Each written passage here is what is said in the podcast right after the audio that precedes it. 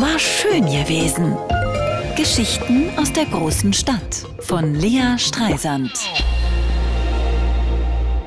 Bei mir ist jeden Tag Zeitumstellung. Ich kann Zahlen nicht denken. Ich kann niedergeschriebene Uhrzeiten nicht mit meiner Vorstellung von Zukunft verbinden. Ich komme immer vier Minuten zu spät.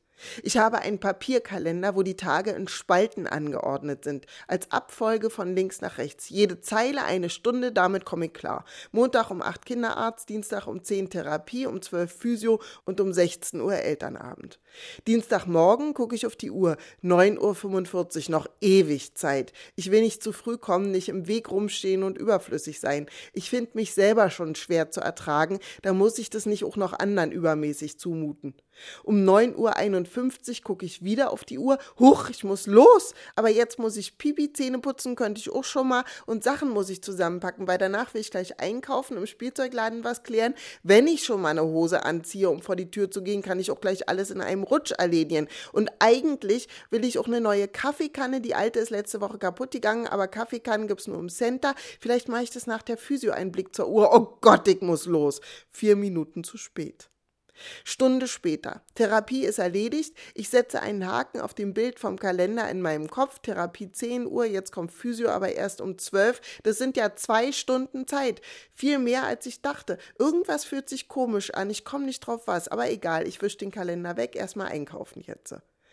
Als ich aus dem Spielzeugladen rauskomme, bin ich ganz stolz, habe alles erledigt, soweit wie so eine richtige Erwachsene. Leider muss ich jetzt wieder pinkeln. So ist das immer. Man hat einmal alles unter Kontrolle, schon kommt einem der Körper in die Quere. Ich schlage den inneren Kalender wieder auf. Therapie hatte ich, einkaufen war ich, Spielzeugladen erledigt. Jetzt Physio um zwölf. Ich gucke auf die Uhr. Mir wird heiß und kalt. Es ist elf Minuten vor zwölf. Irgendwie ist mir eine ganze Stunde abhanden gekommen. Was mache ich denn jetzt?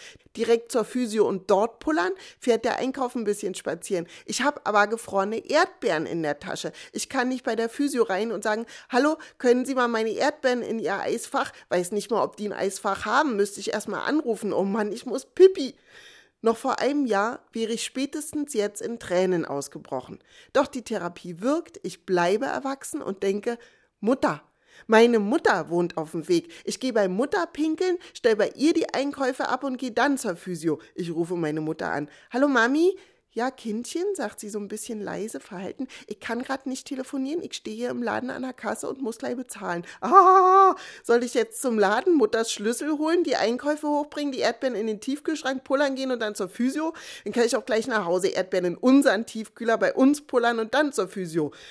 Und dann bin ich wieder vier Minuten zu spät. Zum Glück geht die Kolumne hier nur drei Minuten und ich muss nicht auch noch erzählen, wie ich das mit der Kaffeekanne verpeilt habe. Happy Zeitumstellung allerseits. Wie? Die war letzte Woche. War schön gewesen.